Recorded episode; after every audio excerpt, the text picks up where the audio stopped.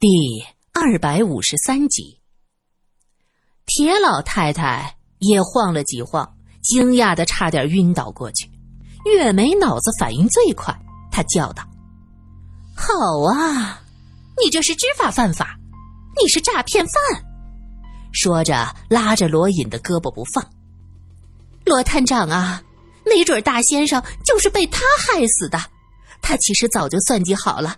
要让自己的女人冒充素云，谋夺程家的家产，可不能放过他呀！苏三不着痕迹拉了月梅一把，把她的手从罗隐的胳膊上拽开。他低声说道：“他已经犯了法，你大可以到法院去告他。”李律师是一脸的沮丧：“我也不想的，我找到真正的素云，程太太。”的确是已经死了。真正的素云小姐恨透了程先生，她发狠说宁可卖身都不要来程家做大小姐。我担心没法对程先生复命，就找我的一个女朋友帮忙冒充素云。可谁知道程先生知道我找到了素云，激动的将全部家产都留给他。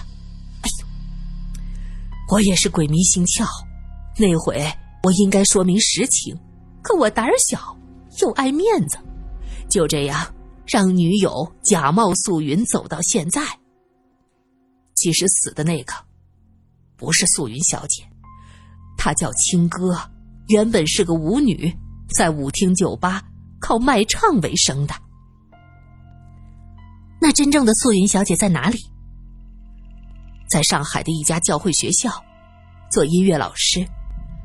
她说她。早就已经放弃了程家的财产，程家的一切都和他没关系。原来真正的素云小姐是这么有骨气的一个人呐，这也是老天保佑，让她逃过一劫。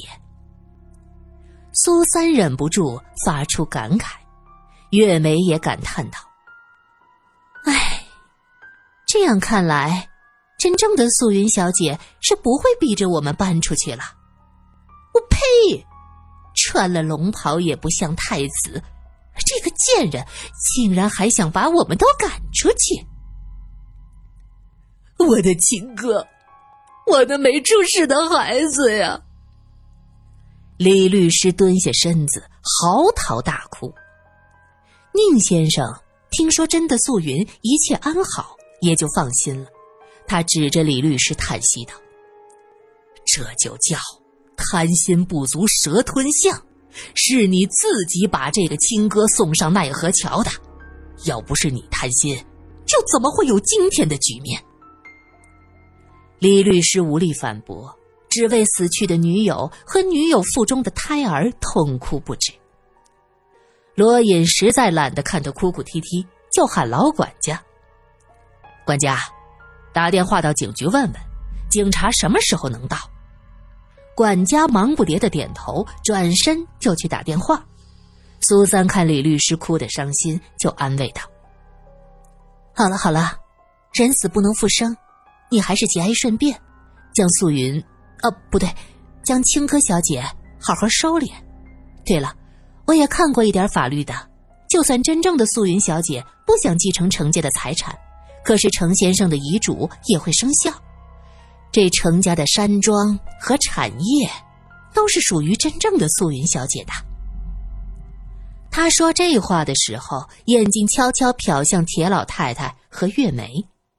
铁老太太垂着头，像是要睡着了；月梅则是满脸的不忿，自我安慰道：“不会的，这位真素云，既然都不愿来，说明人家根本就不惦记这点钱。这样的人。”才不会和我们抢呢。苏三冷笑道：“哼，人为财死，鸟为食亡啊！真正的素云小姐只有十七岁，她懂什么？也许只是一时之气，等到想明白了，自然就来了。这遗嘱早晚要生效的。”月梅一听这话，气得差点蹦起来。自己假装清高，不要继承家产，怎么能出尔反尔呢？我呸！好了好了，现在都什么时候了，扯什么钱不钱、财产不财产的？这人都死了，还是先把这儿收拾了吧。唉，这可真叫人为财死啊！李律师啊，你怎么对得起我那外甥？这可是猫帮着我们程家清理门户了。这女人也是，好端端的为了早点拿到钱离开，竟然想了这么个缺德的主意。这好好的猫招谁惹谁了？弄死不说，还扒了皮。这时老管家匆匆回来报告。桥还是没通，大概后天才能修好。警察先生听说呀，有上海的罗探长在这儿，说是将一切都委托给您了。他们说的倒是轻巧。罗隐眉头微微一皱，回头指着房间里的尸体说：“那你找人把尸体收敛一下，这房间不要打扫，保持原样。”管家答应着。连忙指挥人去忙碌。罗隐在院子的水池边洗了洗手，铁老太太由一个丫鬟扶着，颤颤巍巍回了自己的院子。月梅是左看看右看看，看到李律师满脸沮丧的坐在台阶上，觉得非常的开心，冲他又呸了一声，扭着腰肢走了出去。刚走出院子。就看到看门的人匆匆的跑过来，他嘴里喊着：“管家，管家，外边来了一位小姐，说她是是素云小姐。”苏三听得明白，他看向罗隐，后者冲他摇了摇头，示意他稍安勿躁。月梅大叫：“我的天哪，这桥都断了，他怎么来的？飞过来的呀？”宁志国大惊。素云，是真的素云，李律师，这是怎么回事？这不会又是你找人来冒充吧？我警告你啊，你可不能太过分，你已经知法犯法了。李律师的脸色非常的难看，他做梦也想不到自己的恋人冒充素云死了，而真的素云却出现了。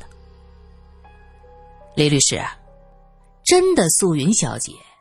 你是认识的，对吗？罗隐问。李律师点了点头，心不甘情不愿的站起来。苏三趁人不注意，冲罗隐低声说道：“我这真成了乌鸦嘴。不过随口一说，这怎么真的素云，他就过来了？这人呐，可经不起念叨。好吧，咱们去看看。这刚刚勘察完现场，还有些腻歪，现在也吃不成早饭。”罗隐对这个山庄是很有怨念的，来了就没好好吃过一顿饭，整个人都饿瘦了。听说真的素云来了，月梅急急忙忙往门前跑。等到苏三和罗隐赶到门前的时候，看到院子里穿着一个穿着粗布旗袍的姑娘，梳着黑亮的同花头，一双明亮的大眼睛，看到众人走出来，微微一笑：“英叔叔。”您好，十年不见啦。宁志国被这一声“宁叔叔”叫得心中是百味杂陈，他走上前，眼眶都红了，嘴里念叨着：“素云呐，你可算是来了，我，你爸爸，哎，总是晚了一步啊。”就这一声“宁叔叔”。他已经认定这个是真的素云。月梅冷冷的笑道：“哼，不是桥都断了吗？你怎么过来的？你可别告诉我你是游过来的。你是？”素云看看月梅，目光转向宁志国。啊，这位月梅太太。是你父亲后来娶的，呃，妻子。宁志国介绍。这时，李律师问道：“素云小姐，你不是放弃继承权了吗？”是啊，我开始没有想过要程家的钱，但是我仔细想了想，还是有必要来爸爸灵前上炷香的。其实我是和你们一起来的，我跟在你们后面，看到你们叫一位小姐素云，我就想，与其将程家大笔的产业便宜了心怀叵测的人，不如我拿这钱做慈善，建立学校，招收无家可归的孤儿，接受免费的教育。素云说到这儿，眼睛亮晶晶的，显得很激动。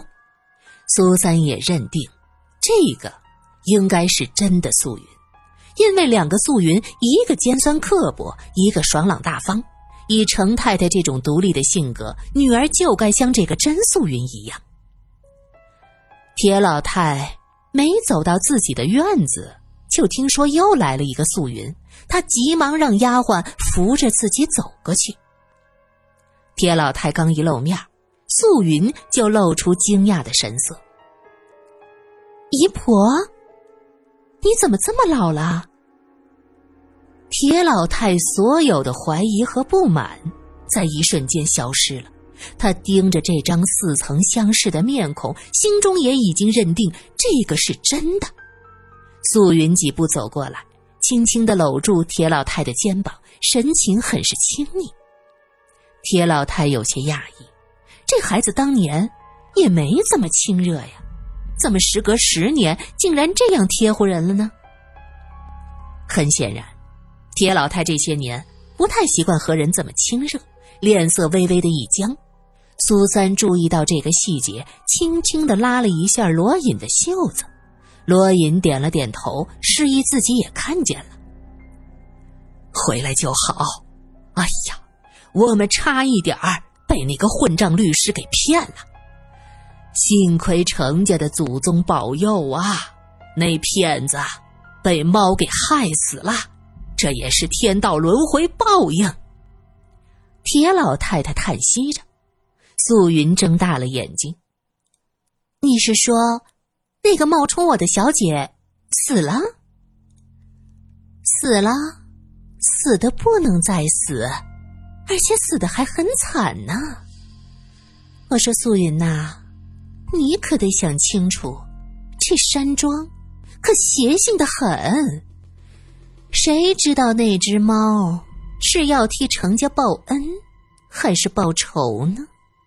没准儿啊，他真正的目标是你，那个女人就是个替死鬼。月梅在一边故意吓唬人，素云点了点头。是，这里真可怕，我不会住在这儿。我打算将一切都卖了，用这笔钱在上海建学校。不过你们是我的亲人，我会拿出钱在县城买房子让你们居住，不会把大家就这样赶走的。苏三点了点头，看来这就是真素云和假素云的区别。真的素云是很重视血缘亲情的。又来个大侄女，一声怪叫突然在众人的身后响起。二先生的手里举着一根竹枝，笑眯眯的跑过来，嘴里还嚷嚷着：“我手持钢鞭，将你打打打打打打打打！”二叔，素云突然激动起来。二先生站住，呃。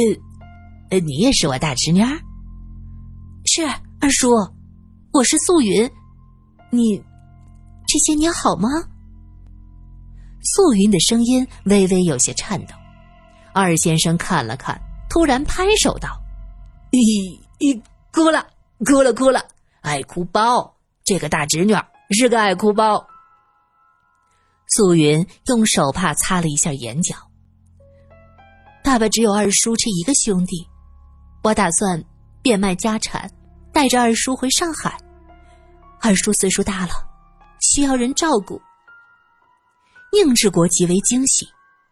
素云呐，你能这样想，真是太好了。你爸爸九泉之下也会很欣慰的。果然，你才是真正的素云。真的素云来了，算是皆大欢喜吧。虽然假的素云死了，但是除了李律师，怕是成家上下没有人在乎的。他尖酸刻薄，不让份儿，试图赶走原来的住客不说，还是个冒牌货。程家佣人们早就看不上他，现在看到真的素云小姐走过来，都在一边围观，说这个真有大先生的风范，一看就是个心善的。我就说嘛，死的那个那么刻薄，还训斥老管家，哎呦，根本就不像大先生。对的，对的，大先生是个大善人，怎么会生个这么坏的女儿？果真是龙生龙，凤生凤啊！嘘，你们都小声点儿，还嫌不够乱呐！小心老管家听见了，把你们都赶走。素云小姐跟着老管家往院子里走，听着佣人们纷纷议论，看了一眼笑得手舞足蹈的二先生，她忍不住叹了口气。苏三问道。素云小姐，你在担心什么？二叔这个样子，我看着心里好难受啊。二先生听到素云说自己，回头冲着素云做了个鬼脸。咦，大侄女儿，乖，叔叔给你吃糖。说着，从衣兜里掏出一个黑乎乎的东西。苏三惊叫：“，这是什么呀，二先生？”